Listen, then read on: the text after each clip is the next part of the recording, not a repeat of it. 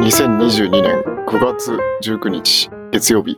5時30分です。5時30分ジャストに始まりましたね。あ、本当だ。えー、5時、んでも、つながっても1分後に録音開始みたいな感じで、 何の準備もしてないんですけれども、若干お久しぶりですかね。ああ、まあ前回が、なんだっけ。一月経ったか、経たないか。その前回の時が相当経ってたから、ああ、そうですするね。と、うん、なんか割と定期っていう感じが。ああ、確かに。。ないですけどね。前見たなんか、月1ぐらいだと定期感ありますね。何かのあれで、ま、前の田辺さんのチャンネルで、あの、定期的にやってたやつを、いずらっと聞き聞き返して、まあ、流し聞きしてみたことは、はいはい。あの時はだから相当ややってましたよね。あのあの時確か週1ペースでやってましたね。最初の時は週1でやってました。うん。自分は運転中だったけど、はですね。い。なかなか、あの、お互い仕事してってなると、あれですね、合わない感じがあるというか、時間と休みと、うん。ですよね。で、まあ、起きれたらっていうとこですけど、そう切りましたね。えーこの、その緩い感じがいいですね。そのなんか、起きれたらやりましょうっていう。でもなんか、なんとなくやっぱお起きるのは起きれるようになりましたよね、なんかね。あ、本当ですか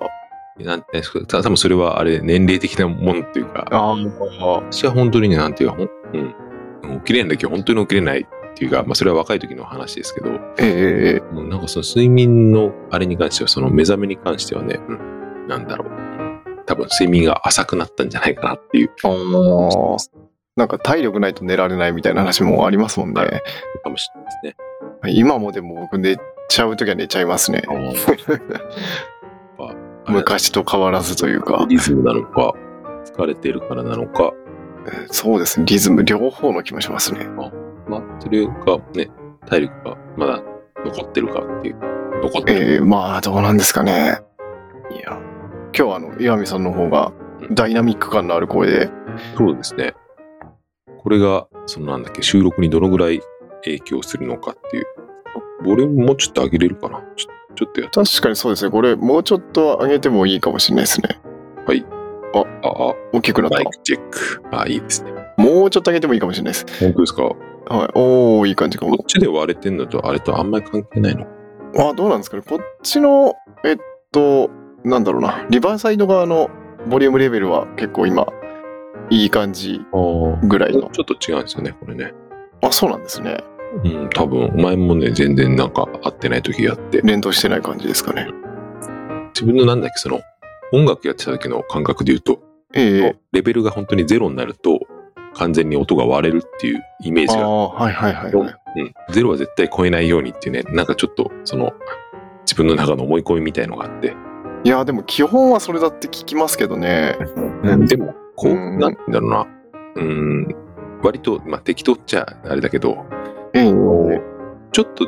ゼロに達したぐらいだとまあまあ割れないっていうかこれをだから連続的に超えるとなんかビリビリ言うっていうかええええアナログとかだと別に割れても、一瞬ぐらい割れても、そんなに、なんて言うんだろう、不快な音じゃないんだけど、このええデジタル機器の割れる音って本当になんていうか耳障りしかないっていうか、うんうんそういう音になるから、うん、それだったら8割ぐらいに抑えといて、後で持ち上げるみたいなことを確結かに確かに。構やってたんですよね。なんかでもそのぐらいがっていう話は聞きますけどね。もうやっぱそれが一応基本なんですかね。ゼロデシベルは絶対一ミリ一瞬も超えるなみたいなのをよく見ますけど、そのポッドキャストのあの収録方法みたいな指南の、なんだろう、ブログとか見るとそんな感じですね。まあ、そういうことを指南している人たちも多分そういうなんか PA 上がりというか、ええ多まあ分、そういう、うん同じようなところから知識を得てるんだろうから、ええそうかもしれないですね。だからそういうね、機材によっては、だからそれほど、うん今例えば、うんうんうん、あの、パソコンのリバーサイド FM だと、ええ右側にもうそのゲージが出るじゃないですか、緑。はいはいはい、今出てますねうん。は割と普通に、なんて言うんだろう、喋り続けていて、今、赤がちょこちょこ出てるぐらいだけど、こい。はい。れぐらいでいい、うん、あちょうどこいいっちで見ると今、黄色、黄色に入るか入らないかぐらいですああね、。そうなんヤでミすさか。ん。ホストの方だと、2人とも、こちらの分もそうです、そうです。二人とも見える感じになってますね。まあ、何が、まあ、どうなんですかね。ただ、今聞いてても、だいぶ音質の違いを感じるんで、うん、結構期待できるんじゃないかと、この低音が。そうですね。は割と、なんていうんだろう、リバーサイド自体も、うん、音質がね、いいですもんね。いえいえ。なんかこう、岩見さんの声質がダイナミック向きな気もしますね。なんかちょっと低めの、その、あの、うん、あーとか、うーんっていう、その、その感じの、なんなんだろう、この、周波数というかが結構好み ですよ。まあなんかそういうね、なんか、うん、人によってその声のなんか特徴がありますよね。えなるほーどそうですね。どこの音音域が広いのかみたいな。うんうんうんうん。だからね、そう。まあ、ボーカルではなかったけど、まあ、コーラスぐらいでしたけど、歌を歌うとなるとね、この、この音質で結構ね、あれあなあん、ですよ。あんまり向かない。ま難しいんですね。あ、なんあんまり他の音と合わ合わないっていうか、へえ。高音域の方が多分馴染むし、聞いててあー確かに心地いいっていうね、ベースとかもありますもんね。かぶっちゃうのかな。そういうのはあるんですよね。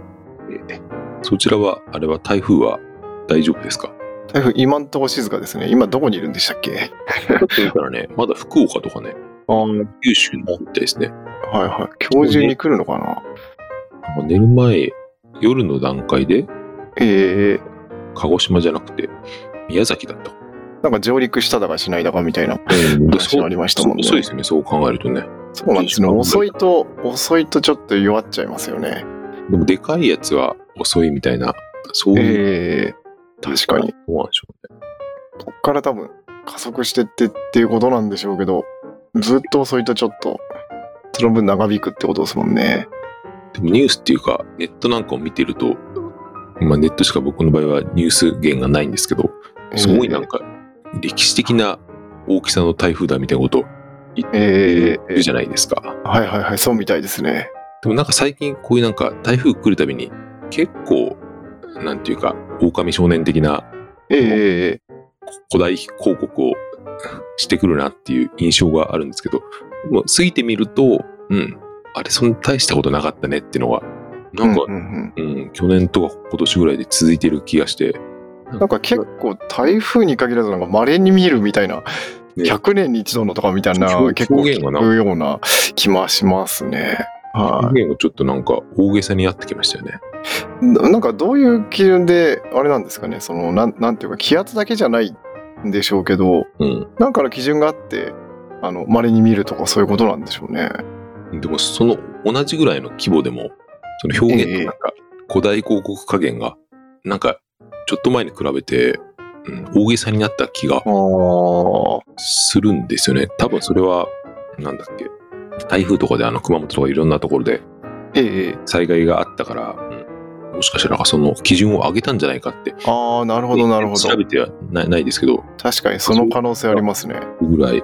やばさ加減の基準をってことですよね。そうそうそうだから、うんええ別に外れたら外れたでいいから、とにかく騒いどけ的なうんうんうん感じがね、すごいですけど、なんか自分としては、なんかこれ続くとみんな信じなくなっちゃうんじゃないかなっていうああういう懸念もあるような気がして。なるほど。なんか一定の基準があって、あの、その、なんていうのかな。その基準でやってってっていうならわかるんですけど、何でもかんでもって言われちゃうと、なんか、本当狼少年的になっちゃいますよね。まあ実際どういう運用してるかわかんないですけど。うんまあさすがにそのき誰かの気分でね変え変えているってことはないと思いますけどええ本当なんか全ね結構大最近の天気予報当たるなって思ってたような身からすると、ええまあ、台風に関しては最近当たんねえなっていう気あがちょあっと。する、うん、まあ場所によるのかな、うん台風は難しいみたいですね。この、やっぱ天気予報って結構複雑系の最もたるので、そうでまあ、すね未だに難しいみたいですね。なんか、まあ、台風を除けば、うんあの、今日明日ぐらいだとかなり精度高くわかるみたいですけど、その先っちゃ、だから週間予報なんかはもうほぼ、ほぼほぼ適当って言っちゃあれですけど、人によ要って素が多すぎて正確に出ないっていうことらしいんですけどね。出してるところによって全然違いますもんねそうなんですよね。で台風の進路にしたって、あれじゃないですか、その、なんですか、ウェザーニュースとうん、あとなんか気象庁と、うんあと米軍でしたっけの 予想進路とかでもう全然違うんですよね。そうなんだ見比べてみたことないです、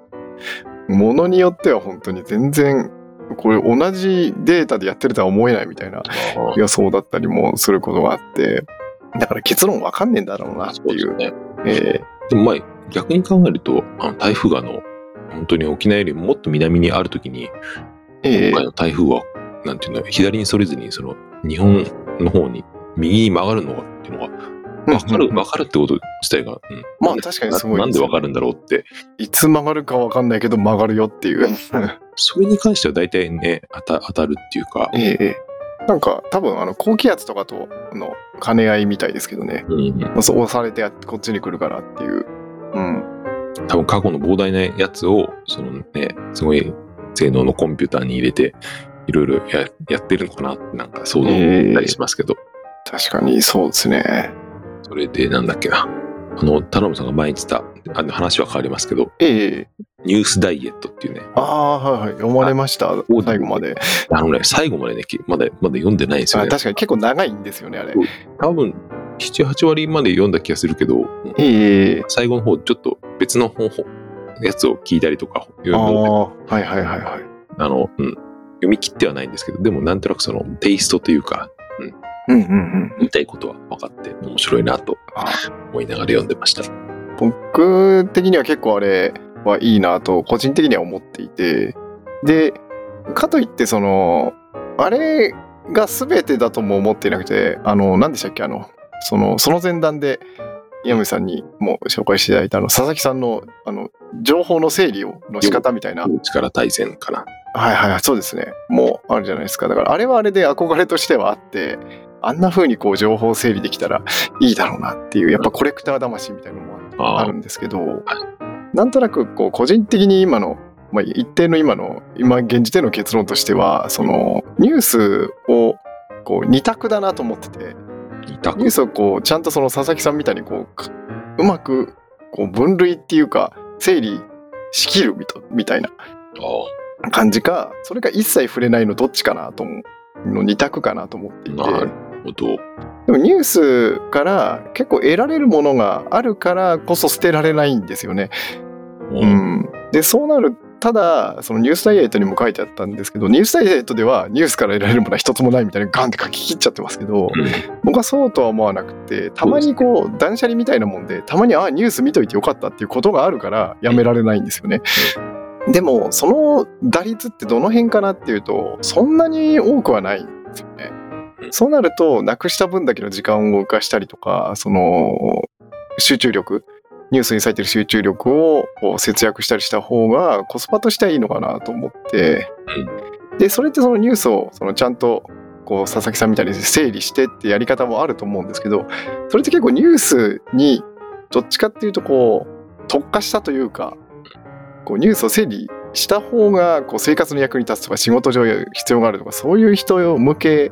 で結構リソースを食うような気がするんですよね。そうなるとニュースダイエットならこれやめるだけだから割と手軽で結構大きい効果が出てくるから、まあ、個人的には今ダイエットの方を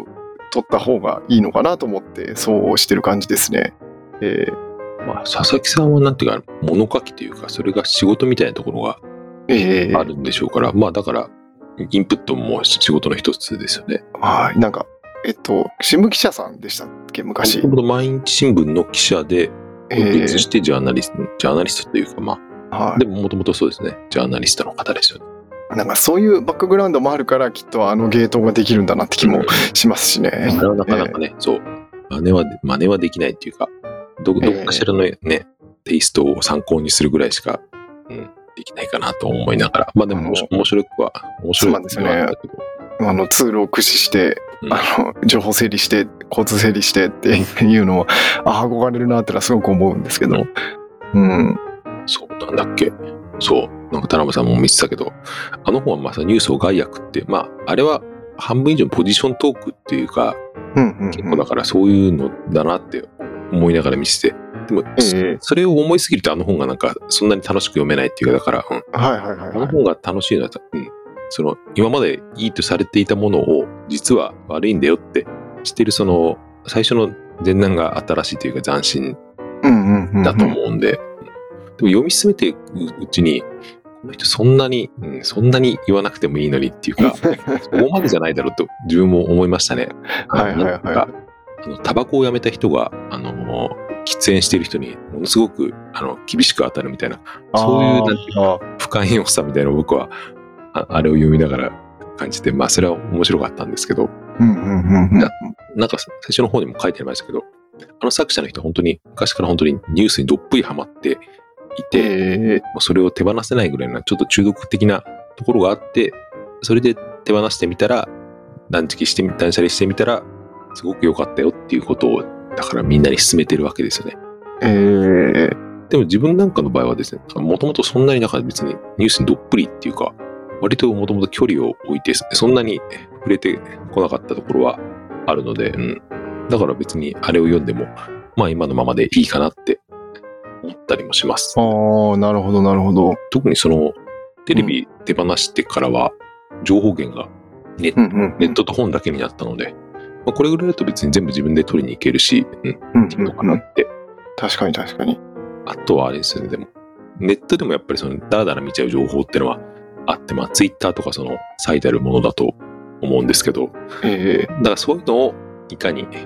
らしていけるかっていう。で自分の中でその佐々木さんの本は、だからそのええニュースっていうよりも、なんて言うんだろうな。あの人はその情報、うん一時ではないかもしれないけど、情報を取りに行くっていうことで、ーうんうんうん。あのニュースダイエットに書かれているニュースっていうのとは、その、なんか、摂取してる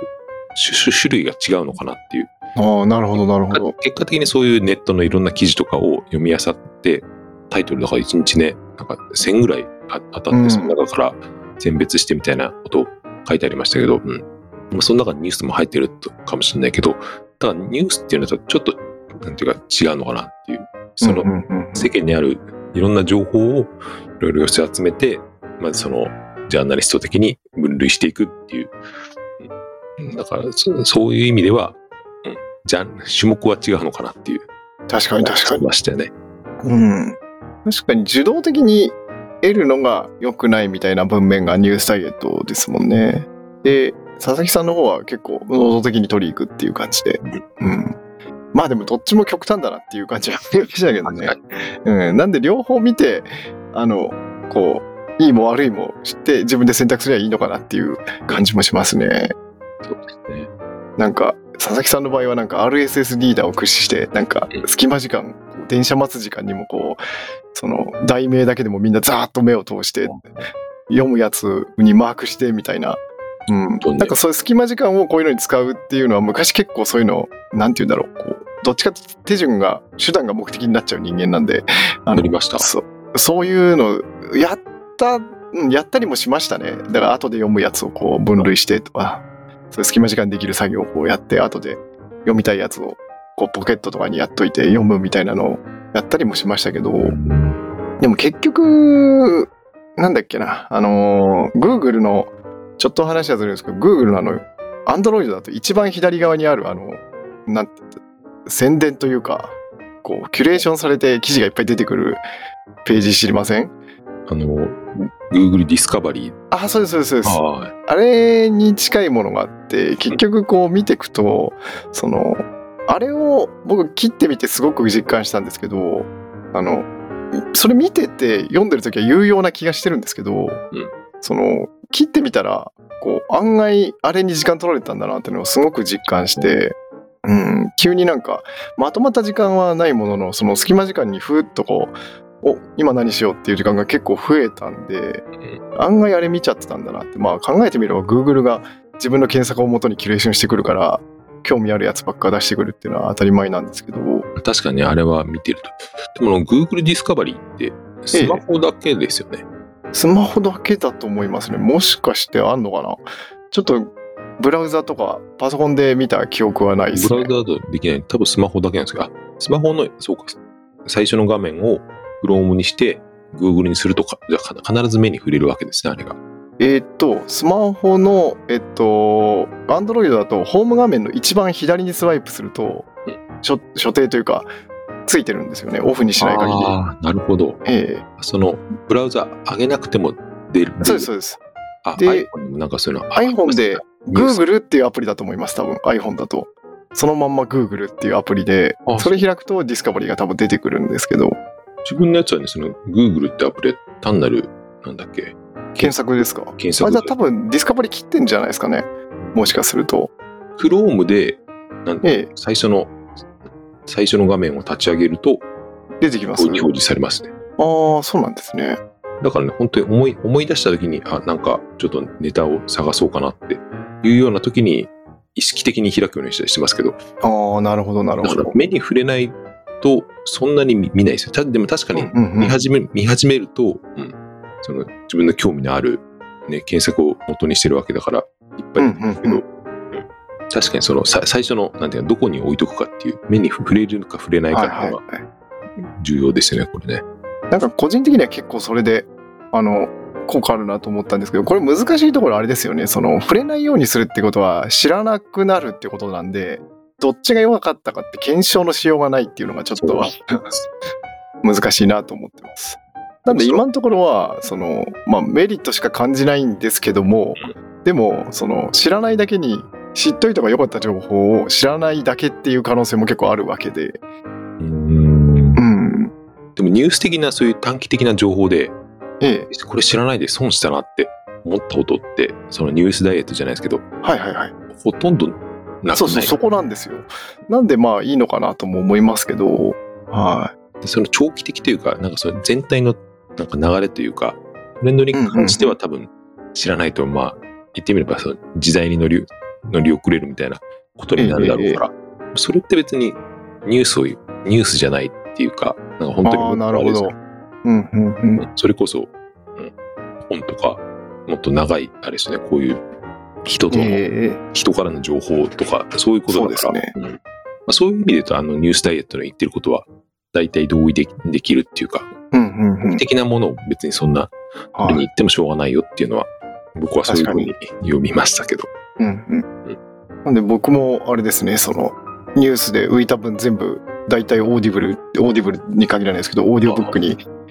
当ほてどてるんでなんか結局個人的にはその選択でいいような気は今のところしてますね。そうです。うんであとはなんだろう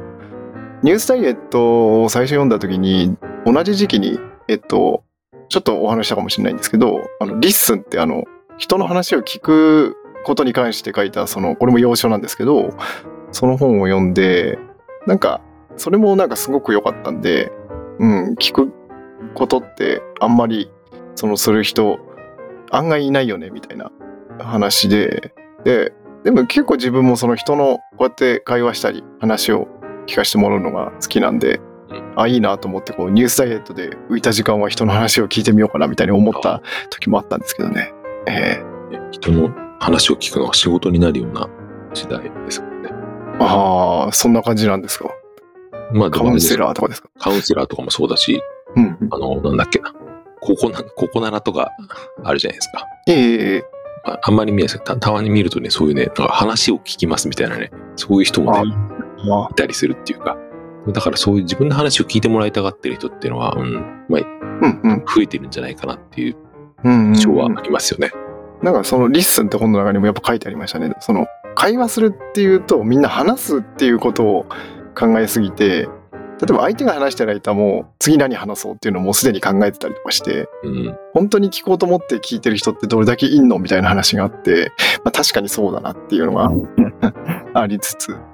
ななんでしょうね、それってどっから、なんか知識なのかな、そういうふうにしなきゃいけないと思っているからなんですかね。なんか、どうなんですかね、こう、根源的にやっぱ人間って話したいっていう欲があるんだろうなっていうのと、あとはやっぱその沈黙が怖いとか、うんうん、なんかその本によると、こう日本人は割と沈黙に強いらしいんですよ。うん、そうなんだ。な何秒って言ったかな何秒かアメリカ人とかその確かアメリカの本だと思うんですけどなんか日本人の方が倍の時間耐えられるみたいな沈黙にっていうのがあってなんかやっぱわびさびだかなんかそういうあれでなんか日本人はちょっと沈黙に耐えられるんですけどらしいんですけど2秒と4秒って言ったっけど4秒と8秒って言ったか忘れましたけど、うん、アメリカ人は本当間がすごい日本人以上に怖いって言ってそうなんかその間が沈黙が怖いっていう感覚がやっぱ自分の中にもあってなんかそれも結構意外だったんですよね。えもっとその海外の人は怖いんだっていう怖いって言い方があれかわかんないですけどうん。うん。だからもう結構なんだっけな、その本の中に、そう、一応どれだけの統計かわかんないですけど、統計的なデータがあって、結局、その話と、その自分が話して相手が話すその逆パターンもで、その間の時間ってあるじゃないですか。例えば、終わって相手が1秒経って話し出すとか、ああ。それがそのマイナスのケースもあるらしいんですよね。あだからそれがすごい興味食い深気く、味っててそうそう、話し終わる前に相手がもう話してるっていう。お笑い芸人みたいです。はい。そうです、そうです。そんな感じで。確かにでもそういうの多いなと思って。うん。こう、相槌から入ってっていくと、まあ、食い気味に行ったりとかするなとか。うん。そうか、普通の会話でもそうなるのか。なんかそういう、本当に話すしかないですね。ポッドキャストとかだと、まあそういうこともあるかもしれないけど、ええその会話でああんまりなんて言うんだろう、待って気にしないっていうか、まあい関係性によよると思いますけどね。うん。確かに。だから、うん、自分はそんなになんていうか間が気にならないっていうか、別に10秒はこうが、何秒はこうが、うんうんうんまああれだな、その話してる内容と関係性とその状況によよるかなっていうのはあるけど、うん、確かに確かに。多分それそこで言ってんのは、それほど親しくない人たちの、まあ、仕事上とかのまあ雑談的なことなのかなって勝手に思いましたけど、それだったら、うん、でも2秒は短いなって。うん、なんか2秒、2秒か4秒だった気がします、その海外は。で、日本はその倍まで耐えられるみたいな。まあ、2秒って確かに、そんなに、まあ、長いとは言えないけど、短いかって言ったら、うん、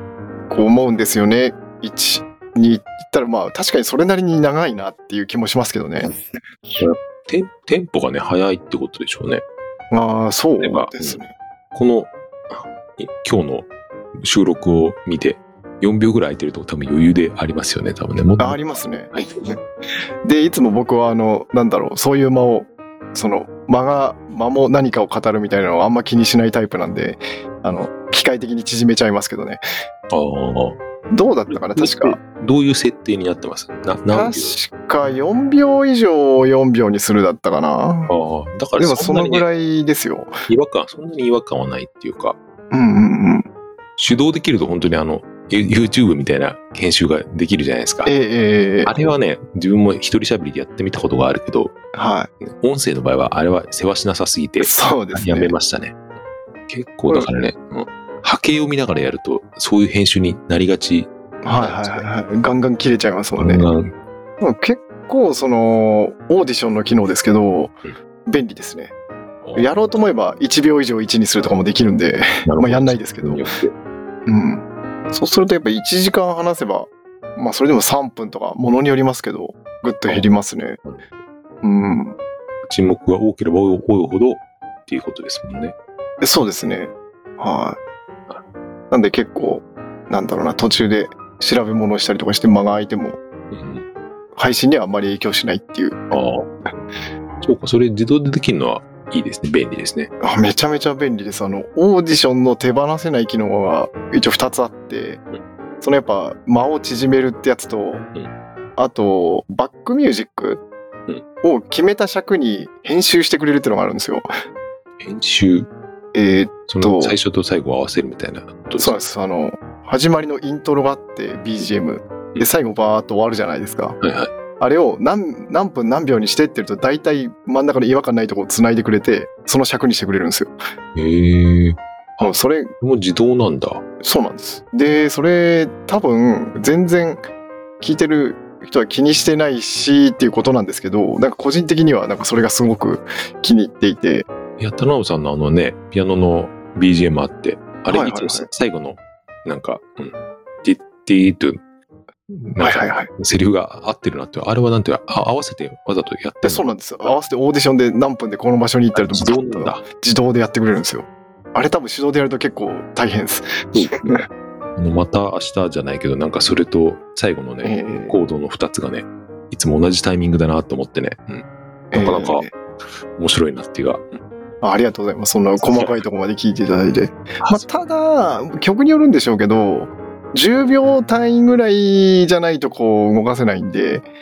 その5秒縮めたいって言ってもそこまでの融通は効かなかったりしますけど、そなのる多分、うまくつなげる場所をうんうん、がある場所じゃないとつなげないってことなんでしょうけど、でもそれぐらいのあランダム感がいいと思いますけどね。毎回毎回なんて言うんだろうんうんう。同じタイミングだと、それはそれでわざとらしさも感あー感じるから、確かに確かの、に。うん、だから本当に手手動でなんややってるのかなって、うんうんなんていうか、うん思ってましたけど。まうあ、ん。 BGM ってええ、自分はその外部からややってみたことがないので全然わかんないんですけど、はい。要するにその曲の素材があるわけじゃないですか。はいはいはいはい。で、まあイントロ的なものとアウトロ的なものがあって、うんうんうん。で、真ん中の部分をだから繰り返しループするわけですよね。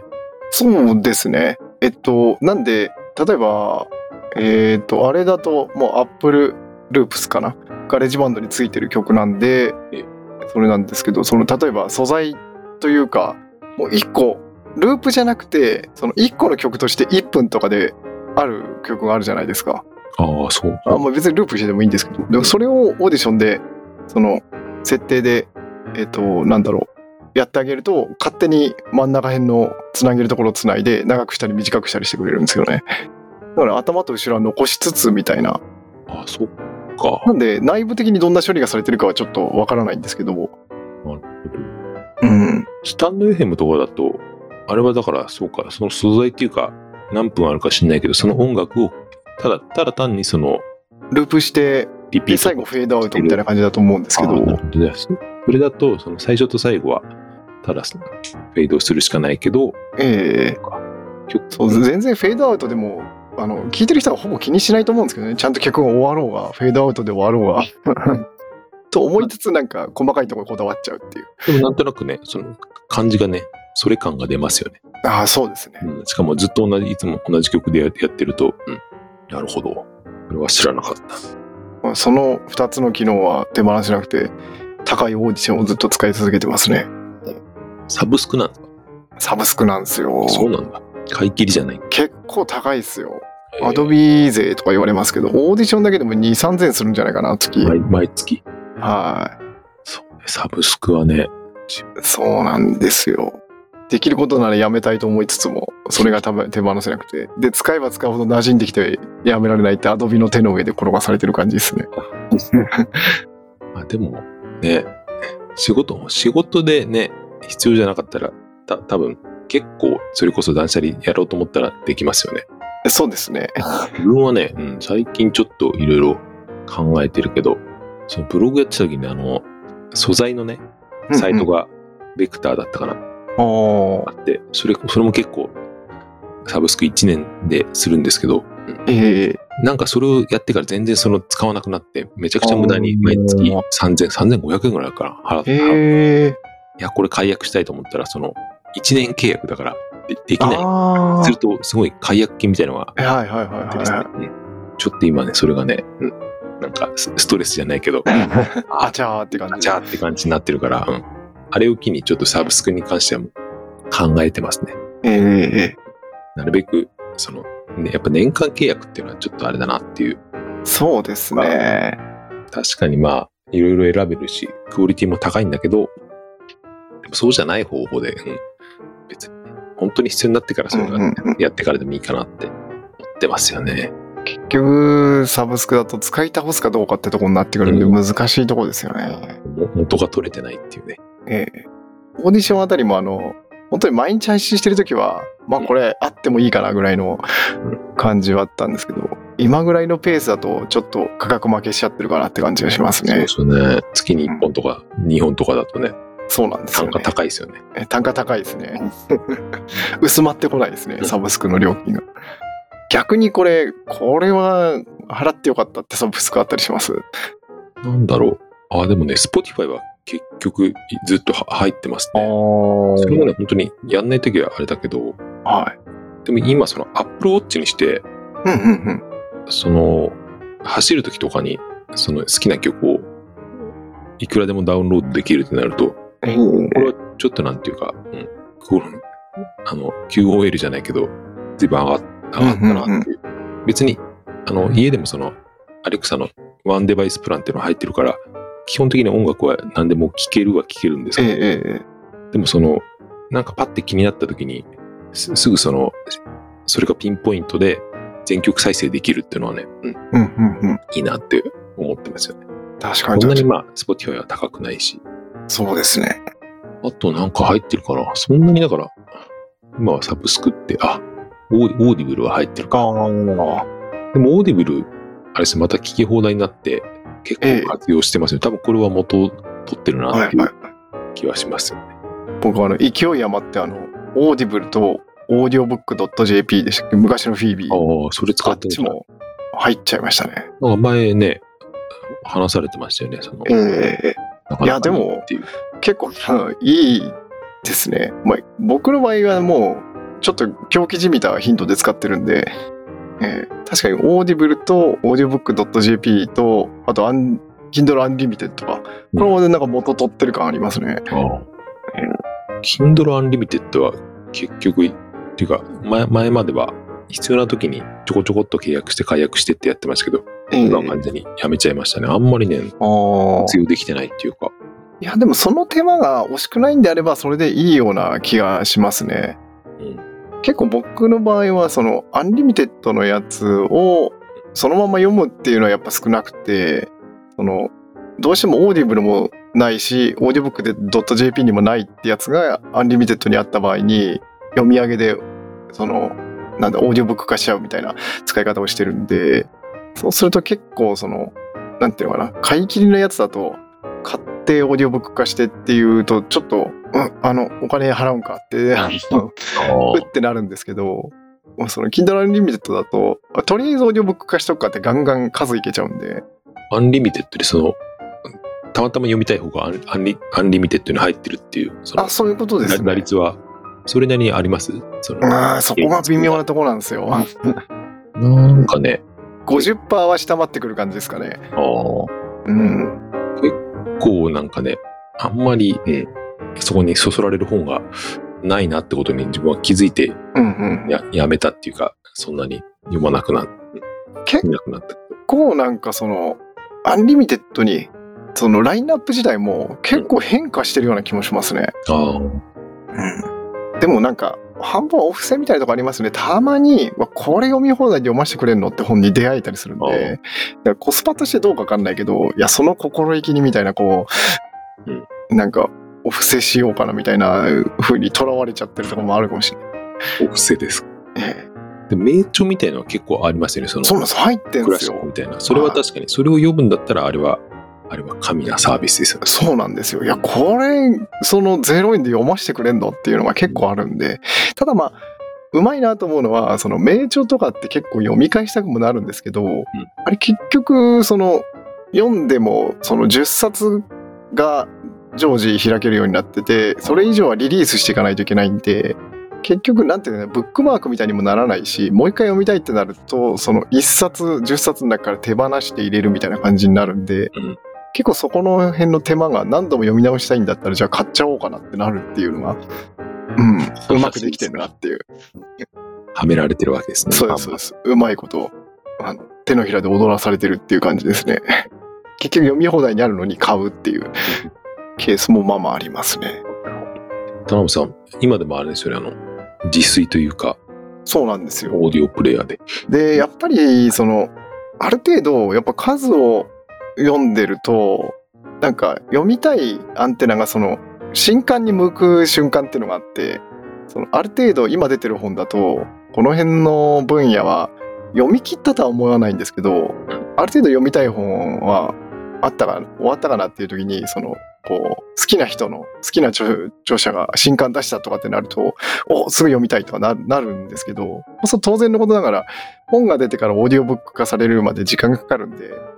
まあそうなると結局 Kindle 読み上げで自炊にせざるを得ないっていう状況が確かにね、オーディブル、早いのは早いけどね、されるのとされないのがあるから。うんうんうんうん、そうなんですよ。で結構ちょっと面白かったのがあの Kindle 本って多分結構気軽に出せる感じじゃないですか。そうです、誰でも出せますよ。はいはい。で結構それで、えっと売れてる本もあるみたいで。で筋トレ関係の本だったかなその結構個人出版みたいな感じで出してる人がもう同時にオーディブルも出しててでオーディブルに並んでるからこう同列みたいな感じで聞いたら結構その、おそらく卓録を自分でして、そのファイルを上げてるんですよね。ああうん。なんで、えっと、なんだろうな。こう、いわゆるスタンドエヘムとかと同じようなクオリティで上がっていて、ああうん。でも、でもその中にしてはかなりいい方なんですけど、で、勝手にあの、こ読のみ、読み上げてんだ自分の書いたやつをそうなんですそうなんです自分のだから著者読み上げみたいな感じなるでほど結構その著者が自分で読んでるっていうのも結構あるんですけどへえなんかその人は多分その著者が読むっていうメリットよりもそのその自分で読んであげればそのお金もかからないしっていうことでやったんだと思うんですけどんその割と卓録にしてはいい感じ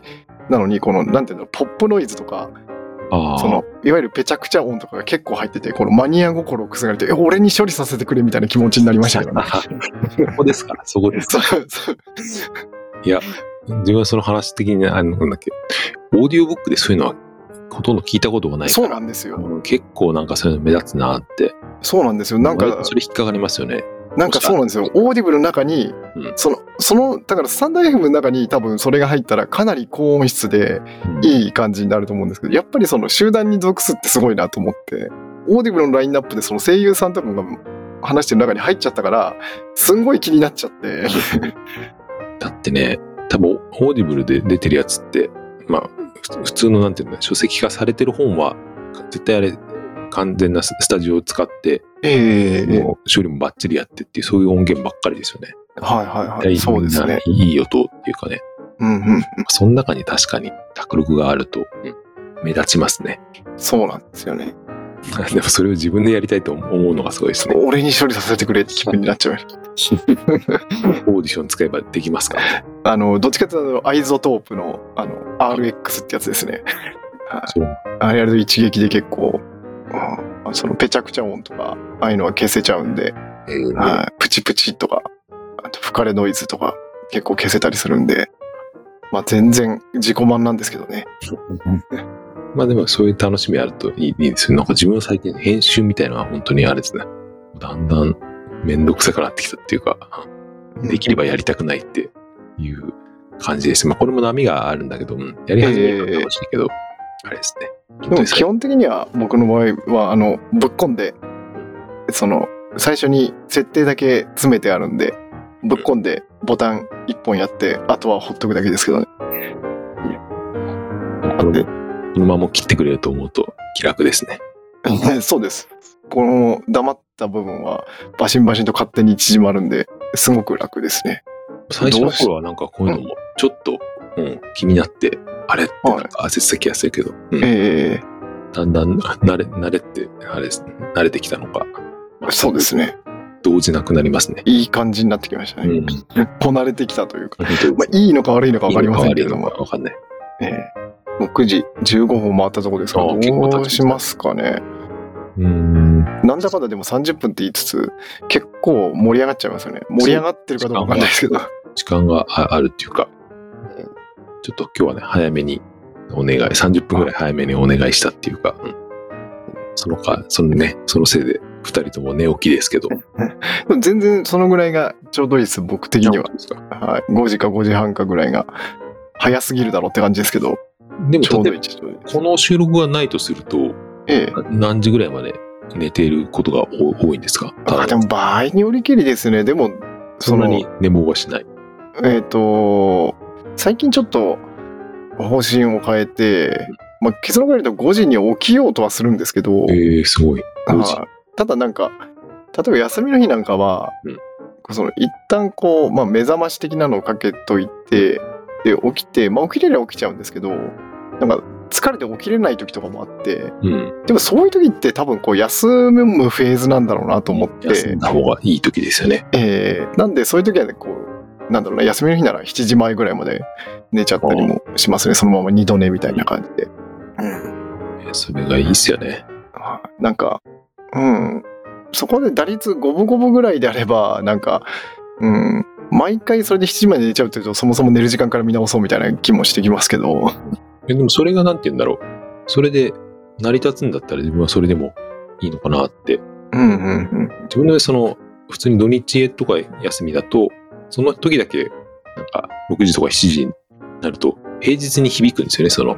平日の場合はそれだとちょっと間に合わないから、はいはいはいはい。だからちょっと早めに起きてっていうのを、うん、だからなるべくサイクルが一一定の方が長期的に調子がいいっていうのがなんとなく分かってきたから、だから今日みたいに、うん休みで、自分としては今日は仕事は休みなんですけど、ええこういうのがあって、は早めに、いつもよりちょっと早く起きれると、うん、うんうん。あ明日からまた、なんて言うんだろう、通常モードに戻るのが簡楽になるっていうか、うんそううんうん。あったりするんですよね。確かに確かに。んそうですね。やっぱ一定のリズムの方がいいよなと思いつつ、基本的に僕はあの仕事が不規則なんで、そうなんですよね。そうなんですよ。そこが、あの、ちょっとそこから見直したいっていう気持ちでいっぱいです。どのぐらい不規則なのかって、ああんまりその想像がつかないけど、うん本当にあれですよね。ええ本当に結構、だから、今くらいの時間から寝て、3時間ぐらい寝て起きてくるとかっていうのもあったりするんで、うん、夜通し起きててっていう、うん、結構しっちゃかめっちゃかですね。それだとね、結構そういうのはなんていうか、そういう生活を、うんなん10年も、なんちゅね、結10こ年うも途切れたりもしてますけど、途切れ、でも、うん、そうですね、そういう生活の方が長いですね、やっぱり。トータルで、うん、20年ぐらいやってんじゃねえかっていう。 ああ、そうなんだそれはそれで慣れてきたりするもんなんですかその、なんていうか、サイクルは、なんていうか、サイクルがバラバラにななるものに、うん、慣れとしてはあるんですけど、な最近思うのは慣れじゃなくて麻痺なんではないかっていう疑惑がありますね。ああ、まあ似たような、似たようなものってのはねあーよくわかんないけど、そうなんだなんかやっぱそういうのやっててたまにその日勤の規則正しい生活になるとやっぱやっぱ健康になる自覚はありますよね。うんうんで結構その睡眠系の本を読んでてもなんかこうシフトそういういわゆるシフト勤務はあのなるべくなら避けた方がみたいなのをこうやんわりと書いてあるんでその書籍でそう書くってことは本当は絶対それやめろって言いてんだろうなっていう裏読みをしながら読んでますけどね。ええだからおそらく説が、説があるような気はするけど。え睡眠研究される方にしたらそのシフト勤務はその絶対やらない方がいいっていうのがおそらく定説なんじゃないかっていう ただそのそういう仕事してる人って結構多いし